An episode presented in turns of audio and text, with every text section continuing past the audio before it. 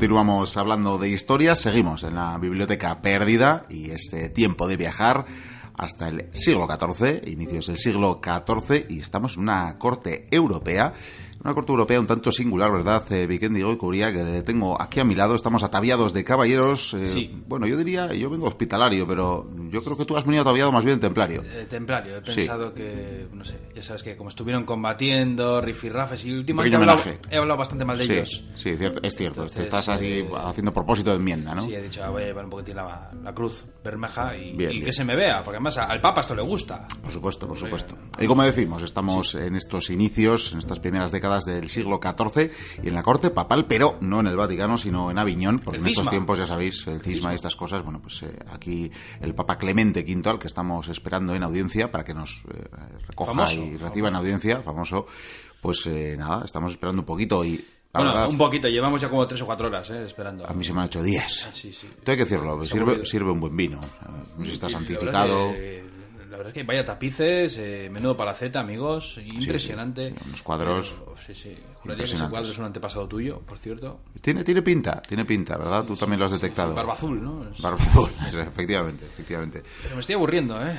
Ya, yo te iba a pedir, ¿qué te parece? Ya que vamos ataviados de esta guisa y, ya que tenemos pendiente todavía una de las historias eh, que me vienes narrando en la biblioteca, Sería una más. los caballeros hospitalarios. Así, eh, ah, nos quedamos a medias, ¿eh? Que... Quedamos ahí en la huida ya de Tierra Santa. Uf, pues anda que no quedan cosas. Quedan cosas, ¿no? Mu- Muchísimas, muchísimas. claro. Eso es el principio, eso es Ya. el prólogo. Bueno, pues seguimos hoy.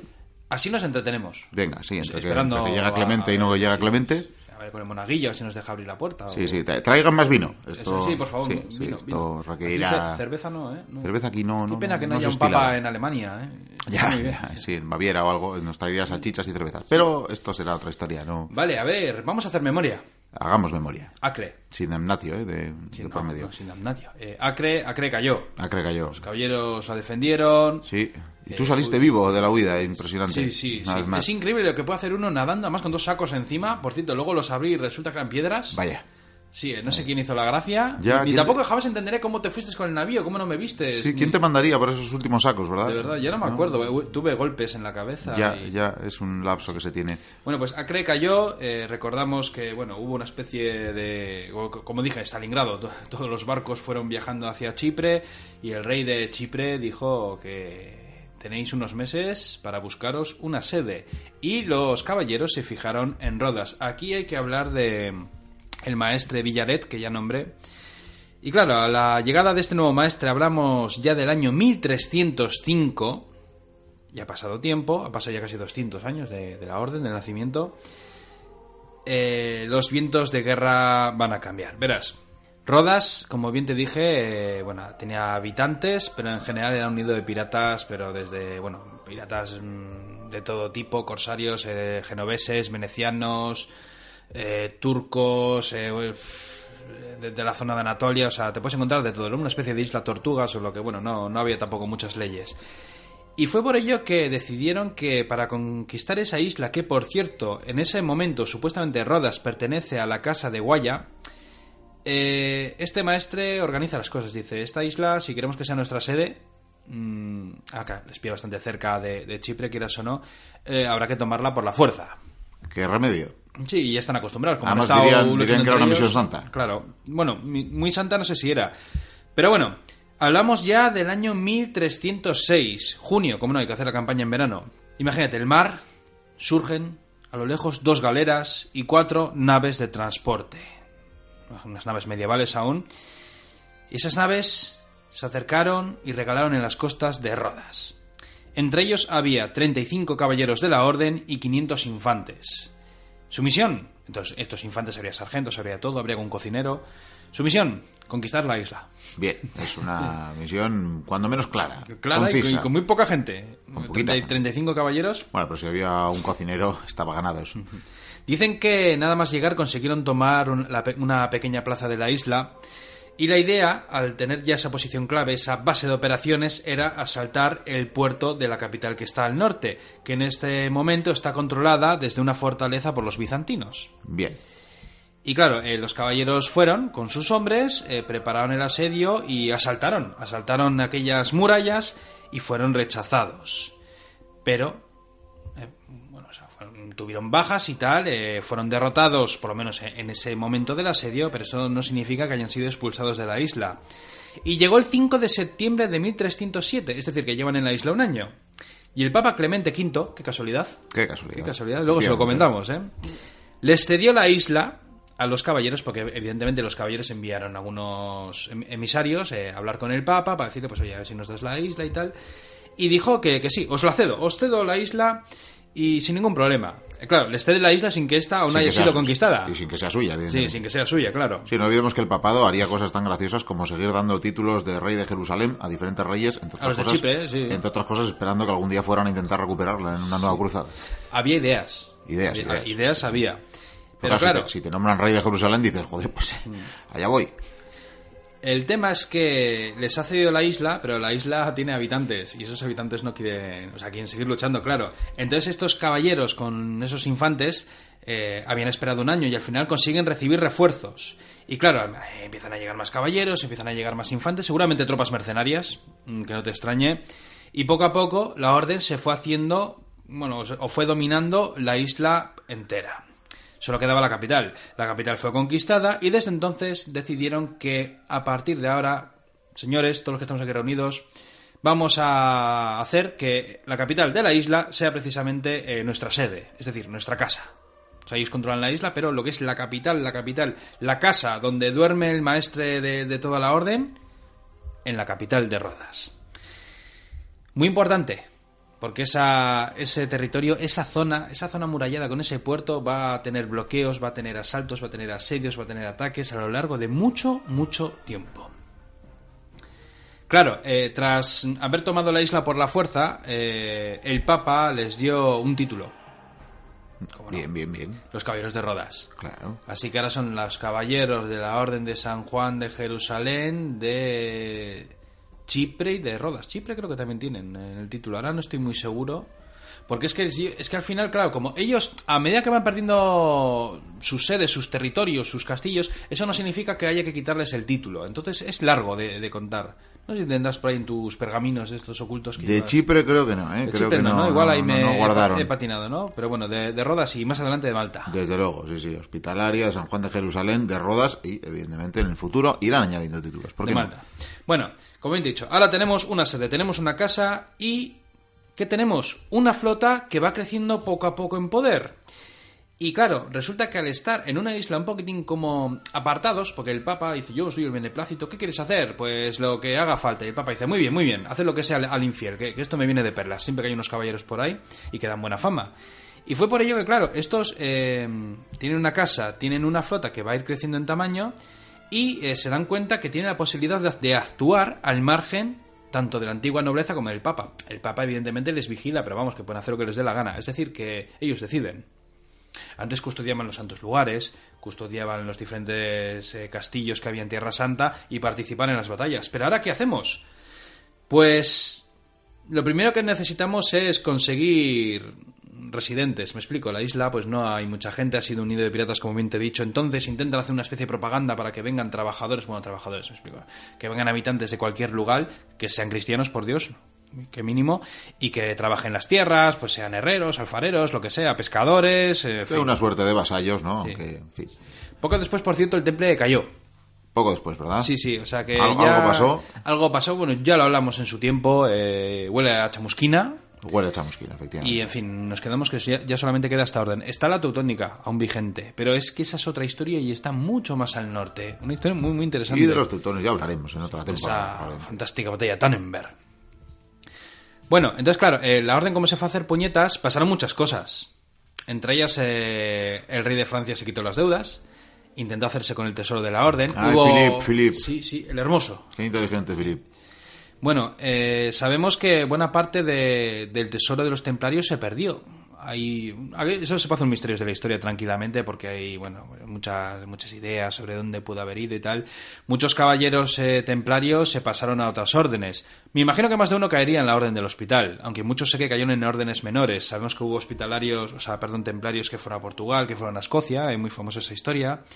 Pero claro, tenían encomiendas, tenían propiedades, y, oh casualidad, pues muchas propiedades fueron a, par- a parar precisamente a los hospitalarios. Claro, tenían, tampoco- estaban mejor relacionados con el papado, seguro. Claro. Y entonces, claro, aqu- aquella riqueza extra que les llegó a las arcas les ayudó a levantar nada más y nada menos que 30 fortalezas en toda la isla. Es Que decir, no que está mal es- es para una- proteger la costa. A ver, cuando hablo de 30 fortalezas, pues bueno, baluartes defensivos, torres, en fin. Pero bueno, la isla está medianamente bien protegida. Pero claro, eh, hubo también problemas, porque los caballeros tenían serios problemas con los rodios, es decir, con los habitantes de la, de la isla de Rodas. Parece ser como que les despreciaban, como que les trataban bastante mal, a los autóctonos, no a los que venían, ¿eh? Ya, ya, ya. Como invasores, quizás. Sí, les veían como invasores, Sí. encima pues muy, muy chulos. Ya sabes que son caballeros, son muy chulos, son muy altaneros. Se protege Dios. Eh, sí, además es vamos a ver una tónica, no sé, iba a sacarlo más adelante, pero una tónica habitual en en esta orden y es que eh, siempre han sido caballeros franceses los que han sido una mayoría en este tipo de órdenes militares. Yo qué sé, tú igual echas un vistazo y en Tierra Santa pues el 80% eran franceses. Por decirte, me estoy inventando el dato, pero eran muchos más. Iremos viendo que la tónica va a cambiar. Y es más, eh, va a haber mucho caballero aragonés. Ten en cuenta que además Aragón en estos momentos de la historia va a comenzar una expansión en el Mediterráneo. Va a ser una potencia naval, Y tenemos a Roger de Flor por ahí dando vueltas. digo yo. La cosa, eh, se portaron tan mal con los rodios, o estos rodios vieron muy mal a los caballeros hospitalarios, y comenzó una revuelta en 1317 que, como puedes imaginarte, fue sofocada sin ningún problema. Pero claro, eh, Sin ninguna piedad, supongo. no sé hasta qué punto, pero el Papa tomó cartas en el asunto. En este caso por las acciones de Villaret y le dijo que, que no puede ser. A ver, que tienes una isla pero no puedes tratar así a la gente. O sea que debía tratarles bastante mal, debía ser un poco déspota el tipo. Y este último, Villaret, tuvo que dimitir, fue obligado a dimitir de su cargo. Cuentan que fueron miles los europeos que viajaron a Rodas con esa propaganda que hicieron para instalarse, porque además ya lo he dicho muchas veces, pero donde hay encomiendas de, ca- de caballeros de las órdenes militares, pues generalmente la cosa prospera. O sea, hay riqueza, las cosas funcionan. Por esta época también se estableció un sistema de naciones. Un sistema de naciones. También llamado, que a mí me gusta. Sí, me gustó, me gustó más llamarlo así, el sistema de, de lenguas. Era una manera de ordenar los territorios europeos que estaban dentro de la orden. Se supone que más o menos engloba todo el orden europeo. Por un lado tenemos la lengua de Provenza, de Auvernia, de Francia, de Aragón, de Italia, Inglaterra y Alemania. Aunque hay, va a haber también mucho caballero castellano, y bueno, muchos de ellos pues no sé si los encuadran con los de Aragón, o sé que en algunos textos se habla de la lengua de Castilla. Mm, No te puedo decir mucho más. Lo que sí te digo, estas lenguas. Provenza, lo voy a repetir, Auvernia, Francia, Aragón, Italia, Inglaterra y Alemania. Claro, Inglaterra, pues eh, me imagino que si viera un escocés tendrían que meterle la lengua de Inglaterra, me imagino yo. Se refieren supongo que al idioma, simplemente. Mm, Lo separaron de esa manera. Eh, como bien te he dicho, eh, empezó a haber una gran influencia por parte de los caballeros aragoneses que llegaban. La verdad es que era un nutrido grupo el de los caballeros que- de Aragón que, llegaban con ansias de, luchar para la orden, de ingresar, y entre ellos también, por cierto, mucho caballero italiano. También me imagino que por la cercanía, ¿no? Eh, de la geografía. Y resulta que estas lenguas, eh, claro, tiene que estar todo muy bien organizado, ¿no? El oficial de cada lengua en Rodas tenía el rango de prior. Esto tenemos que memorizarlo porque si yo te digo, por ejemplo, el, el prior de Aragón, el prior de Provenza, se entiende que es un líder aparte. Entre, eh, por encima de ellos está el maestre. Entonces, el maestre da órdenes a los priores, en este caso serían ocho priores, y estos priores se encargan de que sus caballeros hagan lo que tengan que hacer. Bien, comprendido. Sencillo, sí. Luego, además, cuando hay batallas, se ordenan según también sus lenguas. Incluso cuando hay asedios, a las lenguas les dan, por ejemplo, eh, pues esta parte de la muralla se va a encargar eh, la lengua de Francia y esta parte de la muralla la lengua de Italia, por ejemplo. O sea que era un sistema bastante práctico, por lo visto, para controlar a los caballeros. Tengo que contarte también otra cosa. Estamos en Rodas, es un territorio diferente, es una isla pequeña, eh, ya no estamos en Tierra Santa, entonces, ¿cómo es la situación? Complicada, como te puedes imaginar. Verás, en aquella época, tanto los Balcanes como el Egeo eh, es una especie de mosaico de pequeños reinos y señoríos. O sea, hay mucho rey, hay mucho ducado, hay mucho condado que se están pegando entre ellos, lo típico, ¿no? Y después, por otro lado, estaban lo que llamaríamos los estados fuertes. Por un lado tenemos a los bizantinos, que quieras o no aún existen, aunque su tiempo se va agotando. Sí. Va despacio, Les va va, despacio, quedando ¿eh? menos, Sí, les va sí. quedando menos. Tenemos también a los albaneses, una fuerza importante. Y como no, tenemos a los turcos. De momento, los turcos, a ver, eh, que vienen por tierra, están conquistando. Entonces, vamos a ver cómo van montando flotillas que van a ser derrotadas al principio. Pero bueno, poco a poco los turcos le- les va a ocurrir exactamente lo mismo que a los caballeros, que a medida que se van adentrando en el Mediterráneo, se van a convertir en expertos navegantes. Entonces, con todo esto que te digo, pues que todos estos eran enemigos de la orden Ya. todo esto que he enumerado. O sea que Unos prácticamente están rodeados, pero claro, la Orden por suerte tiene aliados. Eh, por un lado, el principal, aunque no es el más poderoso, pero está más cerca, era Chipre. Una isla más grande que la de Rodas, con un rey, que también es llamado rey de Jerusalén y de un montón de sitios más, que tiene una buena flota, eh, tiene caballería, en fin, un ejército decente, o sea que bueno, es su gran aliado. Y claro, eh, una vez asentados, te he dicho que han levantado 30 baluartes, fortalezas, perímetros defensivos en la isla. Eh, tenemos barcos, eh, los caballeros tienen que hacerse a la mar. ya te digo que se van a convertir en expertos navegantes, pero claro, ¿qué hacemos? Antes se protegía al peregrino en los santos caminos, ¿no? ¿Qué es lo que hacemos? Bueno, pues lo que podemos hacer es mm, transportar a peregrinos o ayudar a transportar peregrinos, es decir, que a los convoyes que, que iban de naves, pues protegerlas para que no sean atacados tanto por los diferentes piratas que existen, como por los ortodoxos, los bizantinos podrían asaltar sin ningún problema, por los turcos que están empezando a lanzar naves, o incluso Egipto. Egipto al principio va a tener cierta, ciertos combates, escaramuzas con los de Rodas, sin embargo va a tener un problema, y es que los caballeros va a llegar un momento en que les van a cortar todos los envíos, todas las posibilidades de recibir madera de los territorios del norte. Entonces, Egipto durante muchas décadas mm, va a estar cerrado en sus fronteras sin lanzar naves al Mediterráneo. Hay barcos, evidentemente, pero no crean flotas. Luego cambiará esto con el tiempo. Pero por Rodas, ¿estará bloqueada por Rodas o por otras potencias? O por los caballeros que están rodeando. Bueno, en Chipre se supone que están. Claro, Chipre, a ver, eh, está la típica galera de turno y de repente viene una bandera y viene gente con turbantes. Es un chiste lo que estoy diciendo, pero bueno, pues eh, la, la atacan, evidentemente, porque ellos eh, tienen aún la conciencia de, de que están haciendo una guerra de religión. Sí, una guerra santa. Efectivamente. Entonces, empezaron a proteger estos barcos mercantes eh, y poco a poco se fueron envalentonando. Evidentemente llegó más dinero a la orden, se fueron haciendo más chulos y empezaron a hacer naves mejores. Eh, Los carpinteros empezaron a mejorar. Eh, con el tiempo empezarán a salir ya las galeras, unas galeras más rápidas y, bien preparadas. Y entonces, ¿qué es lo que hicieron a medida que se van haciendo más valientes? Porque además estos navíos, bueno, ahora, ahora te lo comento, mira. Eh, se empiezan a animar y empiezan a acosar a pequeñas flotillas de los turcos. Empieza a hacerles daño. Ven aquí dos o tres naves, somos el mismo número, somos más o menos, da igual, vamos a por ellos. Eh, las galeras que se empiezan a armar eh, son ligeras, están muy bien preparadas, pero claro, eh, fíjate, su tripulación ascendía a 20 o 25 hombres. O sea, dentro de unos siglos veremos que, que- que las galeras transportan muchísima más gente, evidentemente. De estos 20 o 25 hombres nos encontramos con un puñado de ballesteros, algunas piezas de artillería, pues como catapultas o las típicos escorpiones, esas ballestas grandes, y luego, como no, el espolón. Esos espolones como los griegos, como los triremes es, griegos. muy espolón. importante.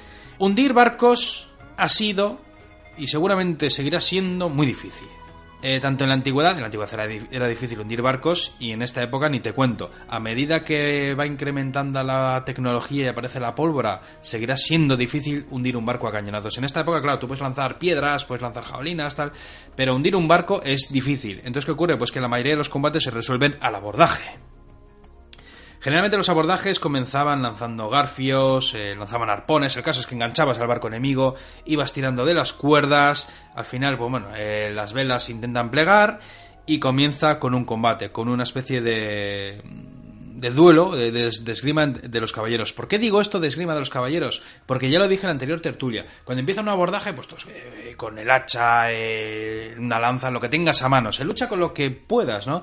Pero claro, en estos barcos puede ir uno, dos o tres caballeros, por decirte, ¿no? ¿Qué ocurre? Que esos caballeros, que van con colda de malla, que van con un escudo, que van con una espada, o deja el escudo y va con la espada a dos manos, son diestros porque son nobles que han entrenado toda su vida en la esgrima y claro, en estos combates semi individuales en muchos aspectos, en el abordaje y tal, ¿no? Claro, la destreza de un caballero con su espada es lo que te dije, que al final van a dejar el caballo y- y van a demostrar que son mucho más eficaces tanto en los asedios, evidentemente la destreza del soldado, como en los abordajes. Un- un una pequeña apreciación, digo, porque no lo estás diciendo claramente, pero todas estas prácticas que empiezan a hacer los hospitalarios, no lo estamos llamando tal, pero empiezan a ser piratería. Corsarios, sí, sí, no, porque además Una todo patente de corso, como si el Papa les hubiera dado una patente de corso, vaya. Sí, sí, bueno, ellos realmente pueden hacer lo que les dé la gana siempre y cuando el enemigo sea un infiel, o bueno, no sea cristiano, Por católico. Y no solo eso, claro, eh, sí, evidentemente, estos, o sea, si asaltan, yo qué sé, mira, a tres... tres- pues- Sí, sí, a tres barcos de, de Egipto, pues van, lo, lo asaltan, matan a cuatro, los demás los cogen. No sé si en esta época ya les utilizaban de chusma, pero desde luego todo lo que llevaban volvía a rodas. O sea, a efectos prácticos, pues podríamos hablar de piratas. O bueno, de corsarios sagrados, o Sí, sí, corsarios o sea- de Cristo, podríamos llamarlos, ¿no? O sea... Corsarios de Cristo. Es una manera de verlo, que no, no se les llegó a llamar así, pero bueno. El caso, continúo con la historia. A medida que los años se van sucediendo, la orden comienza a perfeccionar el arte en la guerra. O sea, el, arte en la guerra en el mar. El Mediterráneo se ha, convertido en su campo de operaciones. Esas galeras que van perfeccionándose, claro, los marineros se van haciendo más expertos, los caballeros van aprendiendo. eh, claro, memorizan las islas, memoriza- memorizan las rutas por donde pueden ir los navíos, es decir, se están convirtiendo en navegantes. O sea, son ahora caballeros, o son monjes guerreros, navegantes. De hecho, incluso es más, en el futuro, claro, se crean diferentes rangos. Uno de los más importantes creo que era almirante. Mira. O sea, cosa que imagínate tú en Tierra Santa que estás en tu castillo y soy almirante. Fue de la fantástico. mar Océana, sí. Me parece fantástico. Seguimos avanzando con la historia. Es que tengo muchísimo que contar. Hoy va a ser un día igual de muchos datos. eh, no nos vamos a centrar mucho en las batallas porque ya vendrán, ya vendrán. Es que te digo que hay muchas cosas que contar. Vamos a marcar una fecha, esas que no me gustan, pero bueno. 1319. No nos hemos ido muy lejos. Todavía, todavía somos jóvenes.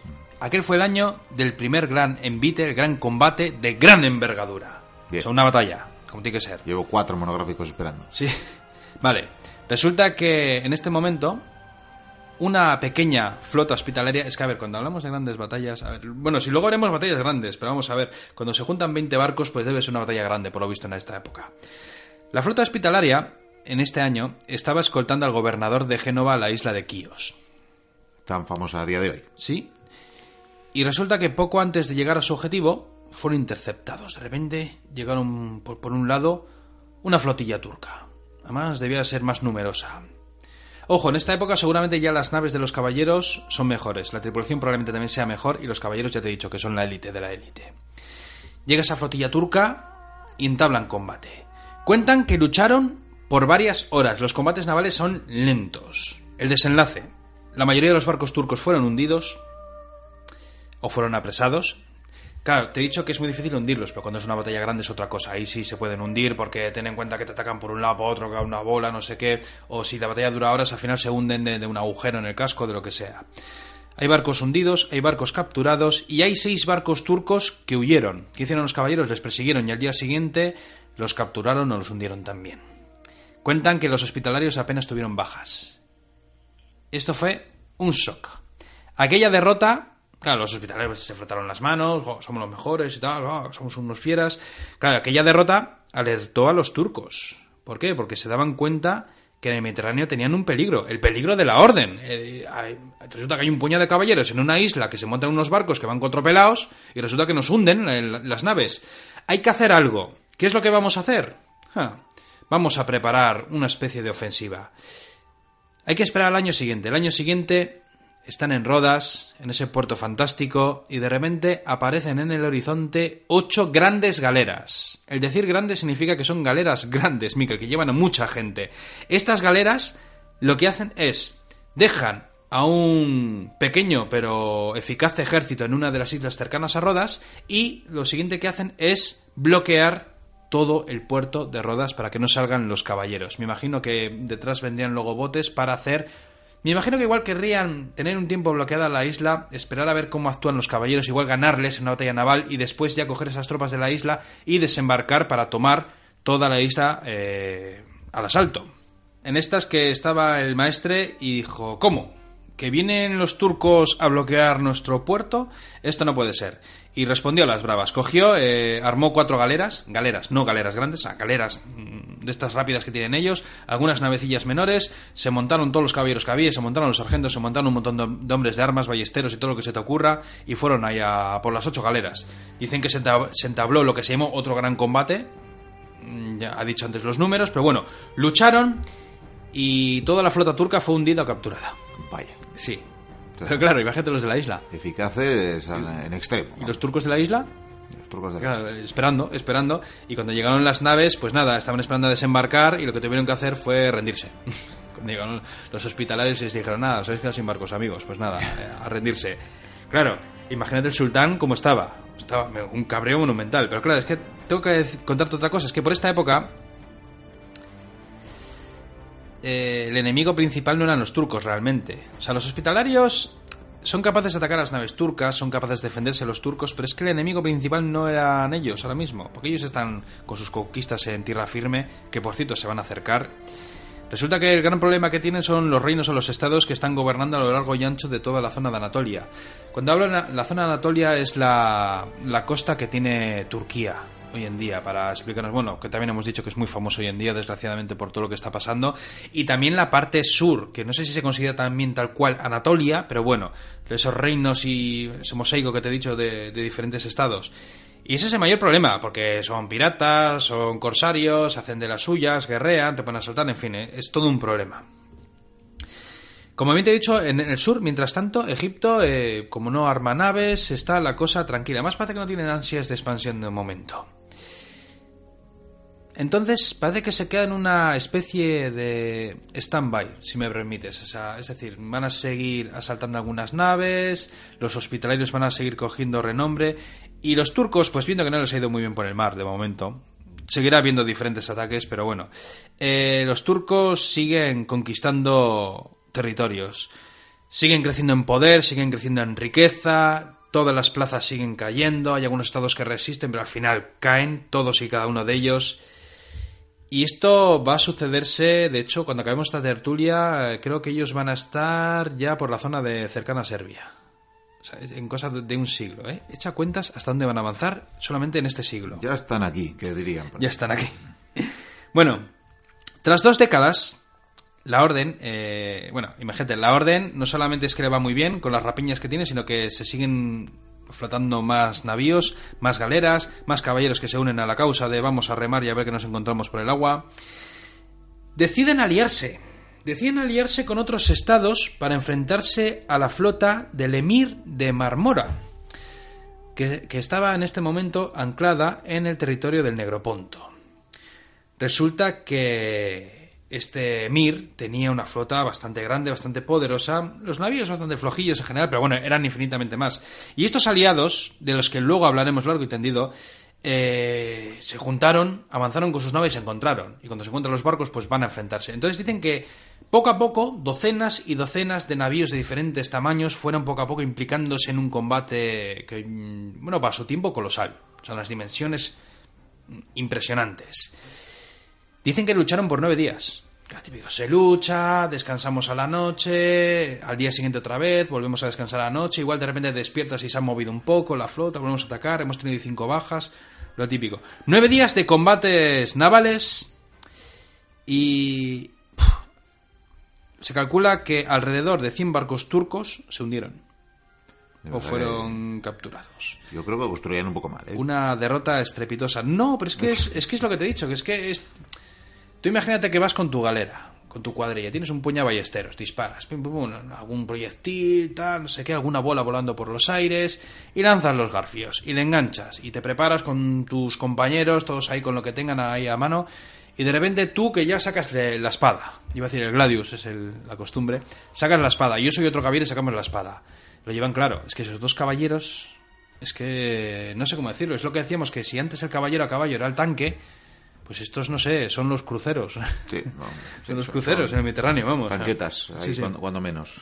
Entonces, claro, imagínate, pues eh, encima, claro, esta gran batalla, eh, la orden destacó sobre todo los aliados, porque dijeron que no paraban de hundir barcos, que era algo espectacular. Decían además que se asombraban porque estas galeras cada vez eran más veloces, eh, eran capaces de hacer, de pillar al enemigo, de, de girar, de darles con los espolones, se movían muy rápido, los caballeros encima se desenvolvían a las mil maravillas. Y claro, eh, con el tiempo estas batallas se fueron transformando en leyendas.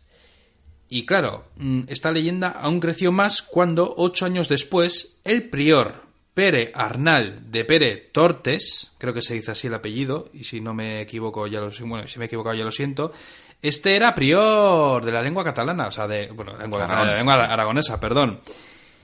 Y este, este personaje resulta que se encontró con otra flota turca. Y dijo, pues vamos a combatir. Dicen que un dios capturó otras 100 naves, aproximadamente. Tenían una competición interna ya, ¿no? Sí, bueno, de momento ya han perdido... Los, sí, de momento los turcos han perdido ya más de 200 naves. Dos años después, la orden fue informada. ¿De qué? Parece ser que hay una nueva amenaza. Una nueva amenaza, ¿qué me dices? El sultán. El sultán Umur de Aidin. Creo que se dice así. Este sultán planificaba armar una flota enorme, un vasto ejército y tomar rodas. O sea, lo que había hecho el otro con ocho galeras. Sí. Pues, pero a lo bestia. vamos a enviarlo todo. Y fue entonces cuando se formó la Liga de las Naciones, que esto es lo que te quería comentar. Esto se consiguió en parte gracias al Papa, que dio el apoyo, que estuvo ahí, venga, tal, ayudar a los caballeros, y se aunaron.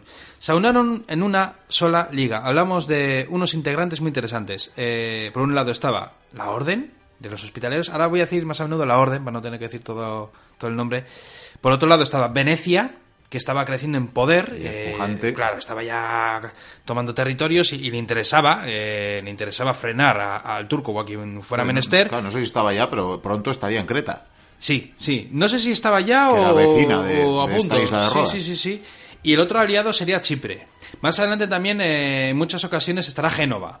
Porque Génova también se convierte en una gran potencia naval, pero claro, Génova es una potencia naval que encima tiene muchas grescas precisamente con Aragón, con el reino de Aragón, porque Aragón también está haciendo de las suyas, lo que pasa que, bueno, de hecho cerca de esta época estaban los almogávares haciendo de las suyas, por cierto.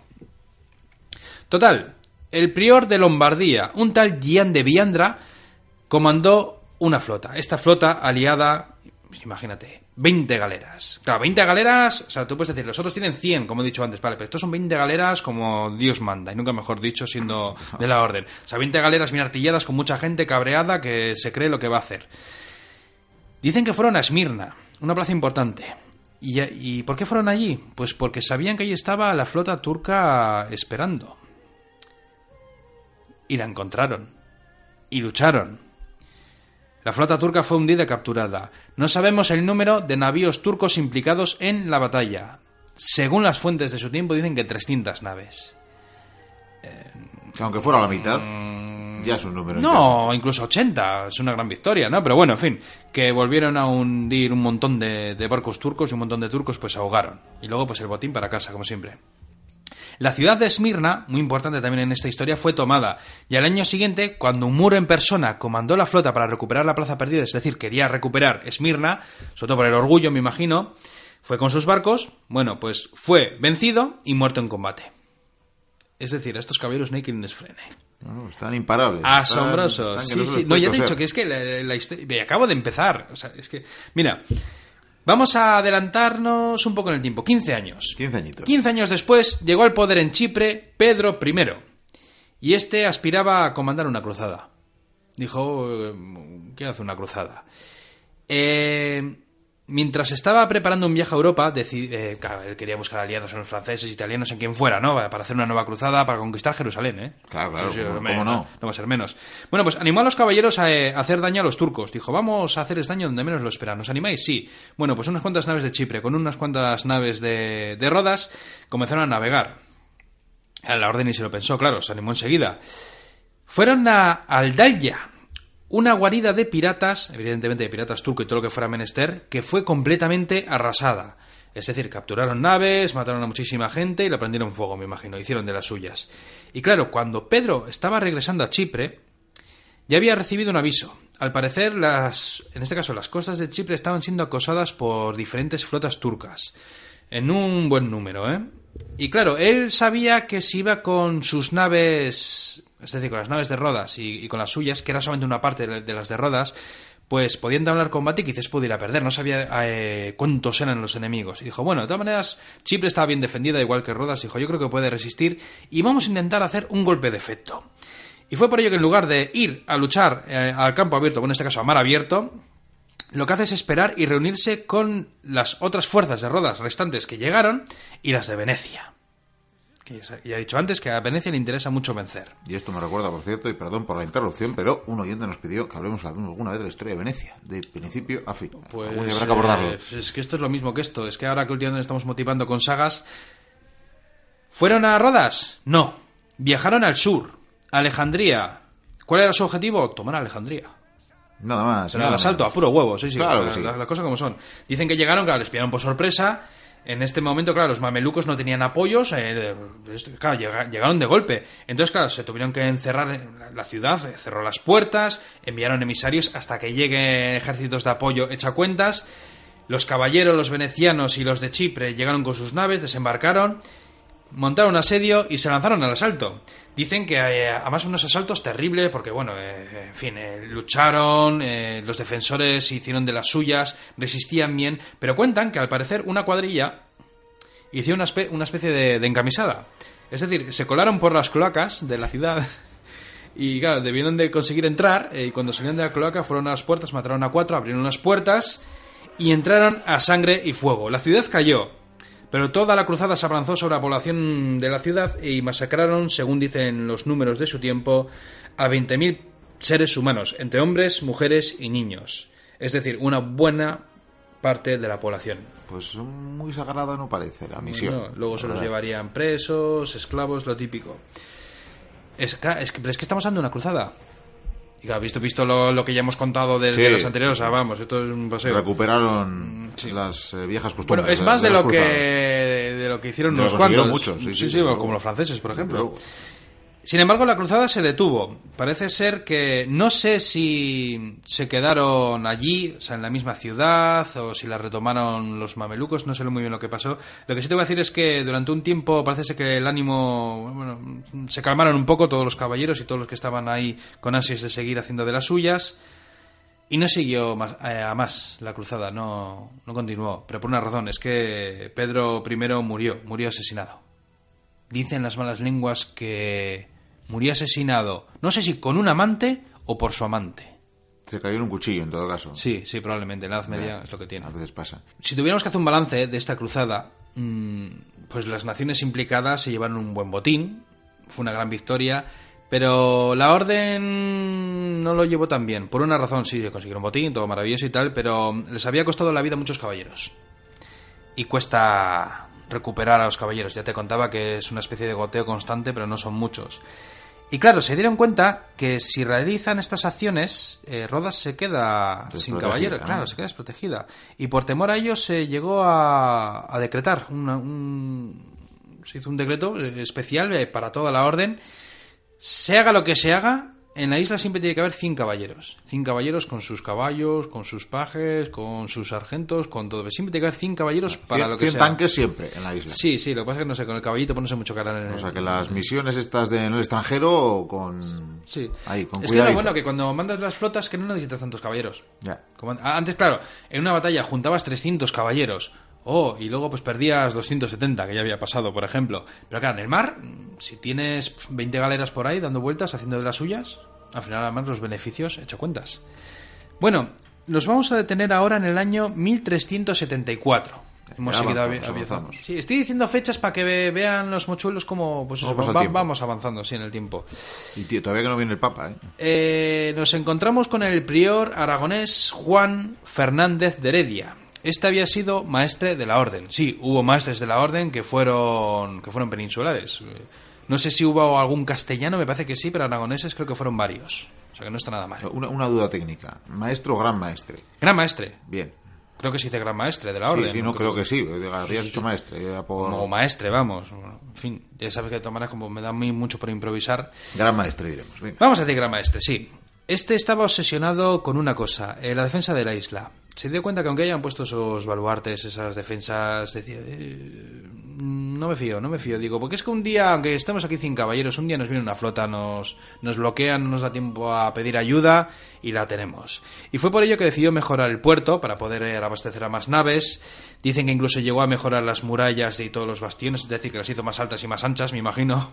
Y resulta que tres años después decidió apoyar con sus naves a los venecianos que tenían un objetivo.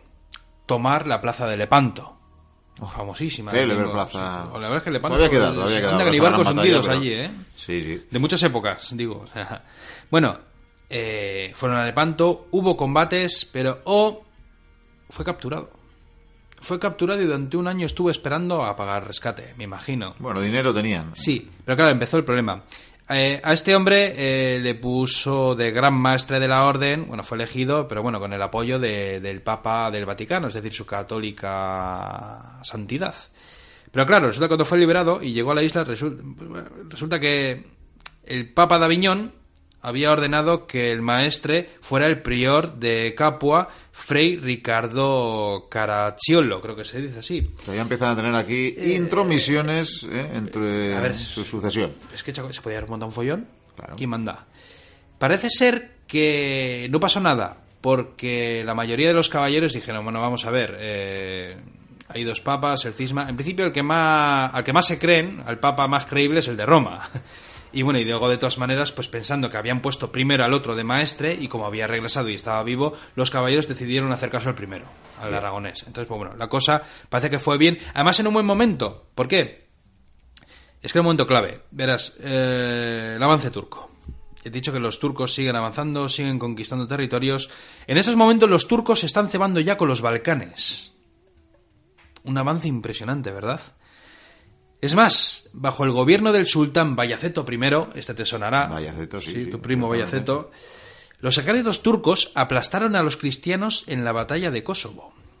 Y claro, a ojos de los reinos cristianos, todos los de Europa, me imagino los más lejanos no, eh, el- pues eh, hubo temor, cundió un poco el pánico, eh, temían el empuje musulmán, porque estaban viendo que, que no paran de conquistar, que no hacen más que conseguir victorias. Empezó a haber miedo, y fue por ello que aquella derrota sirvió para una cosa, para que se junten, por una vez. Además es curioso porque pese a las grandes victorias que se estaban eh, consiguiendo en el mar, yo creo que había mucho temor en, eh, en este avance turco porque temían que si seguían a este ritmo podían estar en cosa de 10 o 20 años en Viena, como ocurriría mucho tiempo después. Bayaceto se estableció en Adrianópolis y sus conquistas, mientras tanto, se fueron, bueno, fu- fueron una pasada. O sea, mientras él estaba ahí con su corte, eh, sus ejércitos avanzaron y se señorearon de toda Grecia, de Serbia y de Bulgaria. Y luego está ahí Bizancio, en su esquinita, Sí, ahí, un eh, poquitín. mirando. Sí, como, es como la aldea de Asterix y Obelix. Cuando los reinos cristianos se unieron, formaron un poderoso ejército vasto con muchísimos caballeros. Todos estos estaban bajo las órdenes del rey de Hungría, Segismundo I. Igual no te suena, pero al final llegó a ser emperador del Sacro Imperio Romano Germánico. Dicen que había soldados de todas las naciones, o sea, pero de cualquier punto de, de Europa. Su misión era avanzar por el mapa y buscar el combate, la batalla. Por el mar recibirían la protección de todas las naves de la Orden, además de, de los aliados, los de la Liga, lo que te he dicho antes, los de Venecia, Chipre Sí, y tal. ¿no? Génova, Entonces Venecia, les protegerían. Habría alguna cosa por mar, pero lo interesante, lo importante era esa batalla que se iba a desatar en tierra. Bueno, hubo batalla, Miquel. Un nuevo desastre. ¿Para quién? Para los cristianos. Cuentan que este ejército cruzado, porque podemos considerar como una, no sé si se llegó a llamar cruzada, pero desde luego, bueno, ellos mm, lo veían así, era una especie de cruzados, una guerra de religión, yo creo que es otra cosa ya. Y Segismundo I se salvó por los pelos de esta batalla. Cuentan que todos los rendidos fueron ejecutados y solo 300 caballeros se salvaron previo mm, pago de un rescate, como te puedes imaginar. Es decir, que murieron miles y miles y miles de soldados cristianos. Claro, Bizancio se queda sola, incapaz de defender los diferente- las diferentes plazas que, que quedan alrededor, que por supuesto poco a poco van a ser conquistadas por los turcos. Es decir, que Bizancio ya lo único que va a hacer es asomar la cabeza detrás de sus murallas. Se va a reducir a su ciudad, bueno, y a, y a la propia Grecia. Sí, sí. No, Grecia, nada, se está conquistando ahora mismo. O sea, es que no, no. O sea, llega un momento en que conquistan todo lo que hay alrededor y es que solamente queda la, ciudad que resiste, porque tiene unas murallas impresionantes.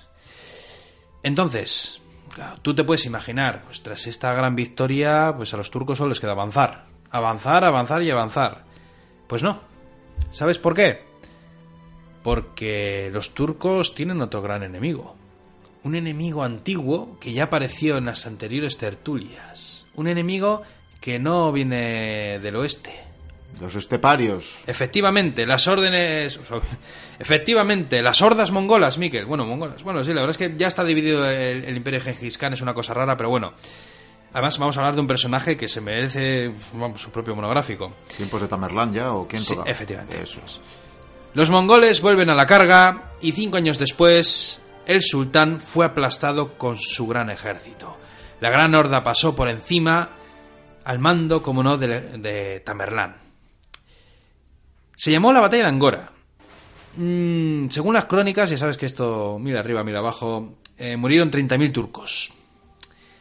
Y el sultán fue capturado. Y dicen que fue paseado en jaula por... bueno, me imagino que por donde iba la horda, pues Sí. a llevaban una jaula. Los mongoles y- eran muy de estas sí, cosas. Sí, le echaba a la gente cacahuetes o lo, Lo- lo que fuere. lo que fuera, sí. Y Gal, tú dices, bueno, los cristianos aplaudieron, qué bien, nuestros antiguos aliados mongoles, estos de las estepas, qué bien nos venían. Sí, sí. Maravilloso. Iba a ser un respiro, pero ese respiro se convirtió en un mazazo. ¿Por qué? Porque es que los mongoles siguieron avanzando. Si es que Es que... eran muy de avanzar también. Claro, dice, a ver, hemos matado a 30.000 turcos eh, que, Que se nos ponga que, que se las dan de invencibles, que llevan mucho tiempo ganando sin parar. Bueno, pues resulta que le avanzan, avanzan, avanzan y llegan a la plaza de Esmirna, que es esa, ese territorio, esa... es- esa- eh, iba a decir, es... Es que es una especie de castillete con, con sus tierras alrededor, pero bueno, es una posición clave que ahora mismo está custodiada por los caballeros, porque pertenece a la orden, por la conquista que, que hicieron en su tiempo. Supuestamente dentro de la plaza hay 300 caballeros, sargentos y soldados a pie, más algún que otro mercenario, algún soldado motivado y algún campesino que, que le hayan cogido de, de- de- turno, es decir, y coge esta lanza y defiende. Claro, imagínate estos 300 mm, guerreros cuando están en las murallas. No, 300 guerreros, no sé si casi casi la mitad eran 100 por lo menos creo que eran caballeros, ¿eh? Pero claro, tenían que ser 300. Sí, sí, siempre siempre, son siempre, 300. siempre son 300. Bien, bien. Pero claro, llega el ejército de Tamerlán se plantan delante y estos se quedan a cuadros. Sí. ¿Qué va a hacer? ¿Nos intentará asediar? Efectivamente. No, no, pero es que no solo intenta asediar. Empiezan a preparar las máquinas de asedio, los catapultas, todo, vamos. Estos están alucinando. Evidentemente han pedido ayuda a Rodas. Y entonces, en estos momentos, el que está comandando a estas tropas que están atrincheradas es un tal Frey Íñigo de Alfara. Por supuesto, de la lengua de Aragón. Como no, ya te he dicho que hay mucho aragonés. Este comandaba la defensa y tuvo que animarles. eh, no os preocupéis, lucharemos como unos valientes porque llegarán los refuerzos de la orden.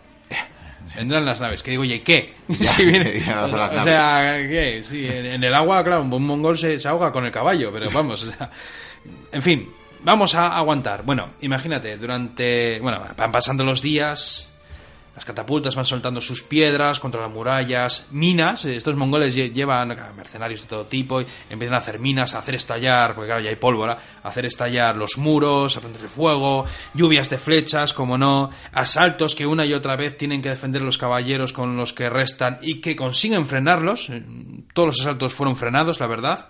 Cuentan que lucharon así por dos semanas. Eh, como unos valientes... la batalla del abismo Helm, no sé por qué. Pues casi, casi. Eh, no sé cuántas bajas tuvieron los caballeros. La verdad es que te voy a decir que sobrevivieron muy pocos, ¿eh? Pero bueno, aguantaron dos semanas, ahí, como unos valientes, que esto es lo que me gusta a mí. Y entonces miraron, y sí, como el abismo de Helm, de repente mira al este. Pues nada, miraron yo creo que al sur, y de repente vieron las naves. Y todos eufóricos, qué maravilla, qué maravilla. Pero es que la casualidad es, un, es, es- cómo juega en la historia, ¿verdad? Adiós a fortuna. Resulta que los mongoles también ven las naves, pero de repente siguen disparando las catapultas y una de estas, pum, debe golpear en la muralla, ¡bum! Y se cae, se cae un trozo de muralla, queda una brecha.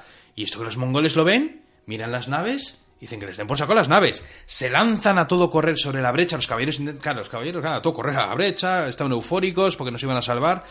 Entraron a sangre y fuego, masacrando a todo bicho viviente, no se pudo hacer nada. Empezaron a matar, y claro, las naves cuando llegaron se quedaron muy cerca de- de- de- de- del baluarte este defensivo de- del castillo. Y entonces los pocos caballeros y hombres que, que aún restaban con vida, que estaban en, ya en la parte eh, que daba al mar de la muralla, pues cogieron y saltaron al agua. Y empezaron ahí, no sé... Vamos, eso que alguno sobrevivió. Sí, pero porque llegó la flota. El aragonés. Eh, pues mira, no lo sé. No, No sé tenemos si registro. se salvó. La verdad es que, a ver, es que mm, yo buscando datos saco muchos nombres, pero es que si doy muchos nombres eh, agobio, o sea, porque, a ver, maestres de la orden no he dicho casi ninguno, pero más o menos cada X tiempo pues van cascando y son... Seguro que tenía muchos años. Pues si la orden sigue vigente, echa cuentas de cuántos maestres hay, más que papas, Sí, si me apuras. sí, sí, sí. Bueno, Además cuentan que esto es chulo, porque claro, los rescatan y los mongoles ven que han saltado unos cuantos las naves. ¿Y qué hacen las naves? Las naves, está la plaza tomada, pues dan media vuelta y huyen con las naves. Y dicen que era impresionante porque mientras las naves se retiraban al mar abierto, las bolas de fuego iban pasando por encima de ellos. Surcando, como el abismo de Gen. Ya, también, ¿no? Sí, sí. Bueno, la botella es Mirma, es el abismo de Gen y Gandalf iba con los caballeros hospitalarios. Había caído esa posición, como te puedes imaginar, la flota ha huido. Y bueno, Tamerlán se dedicó a hacer algunas conquistas menores, pero llegó el momento en que decidió regresar a su capital, a la mítica Samarcanda, como no. Cuando se reunieron los caballeros se dieron cuenta que tenían un problema, es que tenían miedo de los mongoles. Es evidente, decían, los turcos son peligrosos, porque esto, estos son, vamos, o sea, que decir, los turcos van conquistando poco a poco, pero es que estos entran y van, van como una punta de, de- de lanza. o sea, Inventaron la guerra relámpago. Sí. No, no, Prácticamente. le has dado en el clavo. O sea, la gente podría decir igual a Tila. No, no, no, vamos, Gengis Khan. No decían que. ¿Cómo era? No sé si decían que, que los jinetes mongoles eran capaces de hacer en 10 o 12 días mil kilómetros, o una cosa así. Claro, también ten en cuenta que lleva cada uno cuatro caballos o cinco, lo que Y fuera. bueno, ahora se ha retirado y ya le, le- le aparcaremos, pero alguna vez hablaremos de Tamerlán que llegó a tener un imperio, vamos, bastante mayor que el que había tenido en su momento Gengis Khan. Como iba diciendo, eh, tienen miedo de los mongoles y se dan cuenta que hay que organizar mejor sus defensas en tierra, porque tienen algunas posiciones eh, en tierra firme. Y fue por ello que levantaron en la misma costa de Anatolia, que es donde los pocos ter- terruños que tienen, el castillo de San Pedro. Y si cuento esto es porque más adelante en nuestras aventuras eh, saldrá otra vez este castillo. Como Tamerlán se había vuelto, dio un pequeño respiro. Y en este respiro, los caballeros, pero claro, fíjate en todo este periodo de tiempo, que no es mucho, todo lo que han hecho. Y en medio, todas las cacerías que hacían en el mar. Tuvieron tiempo para descansar. Me imagino que para recuperar caballeros, para recuperarse del golpe y de esa pérdida. Y les empezó a entrar el gusanillo de, volver a, las suyas, de volver a batallar en el mar abierto. Y fue por ello que, mm, como el Mediterráneo ya se había convertido en su gran escenario de gestas, pues eh, había que, volver a, lo de siempre, ¿no? Y fue por ello que decidieron volver a asaltar diferentes navios musulmanes, incluso mercantes, ¿eh? O sea, esto no se cortaban ni media. Empezaron a atacar y a rapiñar diferentes posiciones enemigas, sobre todo en el norte de África. Además, he dicho que Egipto estaba tranquila, ¿verdad? De hecho, Egipto sufre el daño de, de los caballeros. Claro, es que es lo típico: te vienen cuatro naves, te, te la lían, te prenden fuego, igual incluso te entran tierra adentro, te saquean un pueblecillo y se van. Que es lo que se ha hecho siempre. Siempre tenemos la imagen A los esa. vikingos, ¿no? Sí, pues sí, mira. no, o con los piratas de la berbería. O sea, eh, tenemos esa imagen, pero vamos, que, que esto lo hacía todo el mundo. Como bien te he dicho, Egipto tenía un problema y era las maderas. Las maderas no llegaban porque tenían un, un bloqueo descomunal entre Chipre y, y Rodas. Pero llegó un momento en que Egipto llegó a hacerse con, con madera, no sé de qué manera, si por tierra o por mar, no sé de qué manera, pero consiguieron hacerse con madera de Cilicia. Armenia, para Efectivamente. quien esté despistado, que era reino cristiano. Sí, un viaje largo, pero empezó a De hecho, llegar la creo que era madera. el primer reino cristiano de la historia. Pero bueno, Bueno, no, eso no lo voy a... pero creo que sí, creo que es el primer reino cristiano de, de la historia. Claro. Los caballeros entonces se dieron cuenta de una cosa, porque claro, eh, llega madera, los caballeros ni se enteran, ¿no? Pero bueno, eh, siguen haciendo sus rapiñas y pues de repente pues ven algunas naves de Egipto, pues bueno, hay combates o no, sí, pero a medida que van pasando los meses y los años se dan cuenta que Egipto empieza a tener muchas naves. Empieza a armar diferentes navíos, algunos grandes, otros más pequeños, algunas galeras. Algo pasa y se reúnen y dicen, "Mhm, caballeros, tenemos un problema. Las naves de Egipto se están multiplicando y me parece que se están convirtiendo en una flota muy poderosa. Efectivamente lo es, por lo menos en número. Y se dan cuenta que pese al apoyo de Chipre eh, tenían que hacer algo, porque se estaban dando cuenta que aparte de las típicas naves turcas, Egipto se estaba convirtiendo en una pequeña pero eficaz potencia naval, por lo menos en esa zona del Mediterráneo. Y fue por ello que pidieron ayuda a alguien que no te lo esperarás. Alfonso V, el rey de Aragón. Bueno, es que los aragoneses Claro. del Mediterráneo ahí, Ahí estaban es- pujantes. Es, que es otra historia apasionante, esa también la, la de Aragón, ¿eh? Bueno, el soberano de Aragón dijo que le parecía bien y juró que en el caso en que Rodas fuese invadida, es decir, me imagino que tiene que llegar un barco y diga, oye, que dentro de seis meses no van a invadir, que nos hemos enterado, vale. Él acudiría en socorro de la orden con una docena de galeras. Claro, una docena de buenas galeras, bien armadas y con, con guerreros, vamos, o sea, con tropa bien preparada para la contienda. Ten en cuenta que en esta época una docena de galeras, ya hemos dicho antes, cuando iban 20 galeras que habían destrozado 300 naves, que no serían tantas, pero fíjate lo que pueden hacer. Pero claro, Génova, que era también otra gran aliada de la Orden, se enfadó. ¿Por qué se enfadó? Porque Génova odiaba a muerte a Rey de Aragón y a lo que y a todos los, los territorios que Aragón había conquistado en el Mediterráneo, porque chocaban los intereses y bueno, te- tenían batallas, tenían escaramuzas, tenían, bueno, en fin, eh, el corso también hacía de las suyas en un lado y en otro. Que es otra historia que tampoco hemos hablado nunca de ello en el programa, pero bueno, ya llegará. En principio, Génova se ha molestado por el pacto que hizo el soberano con la orden. Pero poco después la historia se iba a complicar aún más. Ya voy a terminar, Miquel, porque resulta que el ejército de Chipre, la isla de Chipre y su rey fueron capturados. Vaya por Dios. Sí, ¿por quién? Egipto. Egipto. Ahí, los Egipto mamelucos. dijo, vamos a hacerlo bien. Este Que tiene pinta de. Iba a decir este pi. Sí. Es que no encuentro el botón para darle. Eh, bueno, el, de- el descendiente de este vino y mira lo que nos hizo en Alejandría. Y dice, pues, pues vamos a hacer lo mismo. Enviaron una flota enorme, tuvieron batalla naval, vencieron, bloquearon la isla, hubo un ejército de desembarco, acabaron con el ejército defensor, el rey fue capturado y Egipto se adueñó de Chipre. Creo que la convirtió en una especie de provincia, no sé si provincia o el típico reino vasallo, pero bueno, en fin, que Chipre ya se ha quedado en manos de los musulmanes. Y entonces los caballeros cuando reciben la noticia, porque no sé, me imagino que Rodas habría ayudado a Chipre, aunque no tengo muchos datos sobre el asunto, pero sí te voy a decir una cosa. Los caballeros se reúnen y se dan cuenta de una cosa. Rodas está aislada. Han perdido a su gran aliado, Chipre. Está rodeada por cientos de naves de Egipto, de los turcos y de todo lo que se te ocurra, de corsarios, de piratas, que están esperando la orden de acabar precisamente con los caballeros y de conquistar su isla. Sobre todo, en el caso de los turcos, para vengar las antiguas derrotas. Los caballeros se encuentran en un momento crucial de su historia y por eso vamos a dejarlo aquí. ¿Qué te Por parece? eso Porque ya estoy aquí, me parece- viendo un monaguillo ahí. Me parece muy bien, perfectamente. pero quedan muchísimas cosas, ¿eh? Sí, sí, no, ya- ya solamente veo ha- que sí, ya veo que sí. solamente ha sido una, la parte de este siglo de, de todas las contiendas que ha habido, pero luego nos vamos a centrar en algunas. Bueno, pues ya hemos visto cómo se han establecido en Rodas, cómo Sí. han fructiferado, cómo han... Bueno, de hecho, creo que no, no, no lo has llegado a comentar, pero acuñan hasta moneda. O sea, fijaros Sí, claro, si les va bien, claro, que, que claro. vamos, llegan a acuñar su propia moneda. Tenía además un monopolio de plata, me parece también. ¿no? Pero bueno, el caso es que tú y yo habíamos venido a la, a, a la sede papal de Aviñón para hablar con Clemente V, Mm. Sí. con ese para algunos infame papa. Sí. En fin, No sé. lacayo de eh, Philippe Lebel. Es que a mí eso de que haya dos papas. Sí. Hubo un momento en que hubo tres. No lo llevas bien, sí, efectivamente. Bueno, el caso es que, ¿Qué? mira, yo mm, creo que todavía le quedará. Entonces me, me estabas diciendo que necesitabas ir al baño. Vete, Estoy haciendo pis desde, hace, que desde que la tertulia, pero como quieres que hable y. Tú vete al baño con esos ropajes templarios que ¿dónde llevas están las letrinas o. por ahí, o- al fondo a la izquierda. Eso es siempre. el establo, pero bueno, yo. Bueno, tú, tú Aquí da como en los pueblos, ¿no? Efectivamente, efectivamente. Mira, Bueno. mira por ahí se va Vikendi, mira por dónde, por el otro pasillo, llega por fin el Papa, el señor eh, Clemente, el besamanos, efectivamente le tengo que besar la mano, pedazo anillo que que gasta el, el, el- el- bueno, da igual, el Papa, el Papa, por supuesto.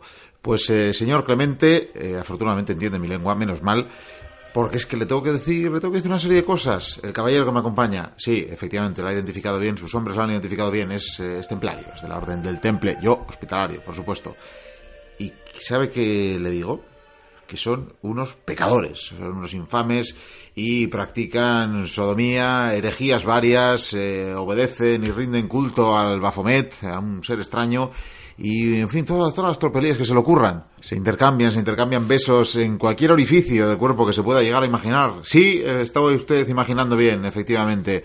En fin, terribles casos, terribles casos de, de- de- de sodomía y de, y de todas las herejías posibles. Y este, y este, este caído que acaba de, mencionar en sus letrinas probablemente es el más vicioso entre ellos. Sí, efectivamente, el caballero Goicuría, eh, que, que casi ha llegado a ser eh, prior de su orden. Y claro, pues mire usted a dónde han llegado. Así que yo, un pequeño consejo casi casi que mm, pues hay que abolir esta orden y por qué no estaría bien una bula que legara todos sus efectos todas sus riquezas a la orden hospitalaria. Si acaso, pues en Francia, su amigo Philippe Lebel, pues que se quede con algunas cosillas, esas deudas que tiene, pero yo creo que, que bueno, que el resto, pues bien nos los puede legar. Y bueno, aquí vemos cómo Vigendi está viniendo por la otra parte del pasillo, a ver si ha surtido efecto mis eh, arengas al Papa para ilegalizar, para, para abolir la orden templaria. Eh, sí, han ordenado detener a Vikendi y parece que lo llevan arrastrando. Además, eh, veo que Vikendi no ha podido levantarse los pantalones tras la operación de, de, la misión, pero bueno, él, él, va, él va, él va arrastrándose por el pasillo. Y parece, parece que el sumo pontífice no se limita a, condenarle y a ordenar su detención, sino que le está persiguiendo mientras lo arrastran y le está golpeando fuertemente con el canto de una Biblia, de la Sagrada Biblia, por supuesto, bendecida, espero, eh, porque claro, hay que castigar al, pecador. Yo casi que por si acaso, no vaya a ser que me caiga alguna hostia y no de las eh, sacralizadas, me retiro de la escena. Seguimos con el programa.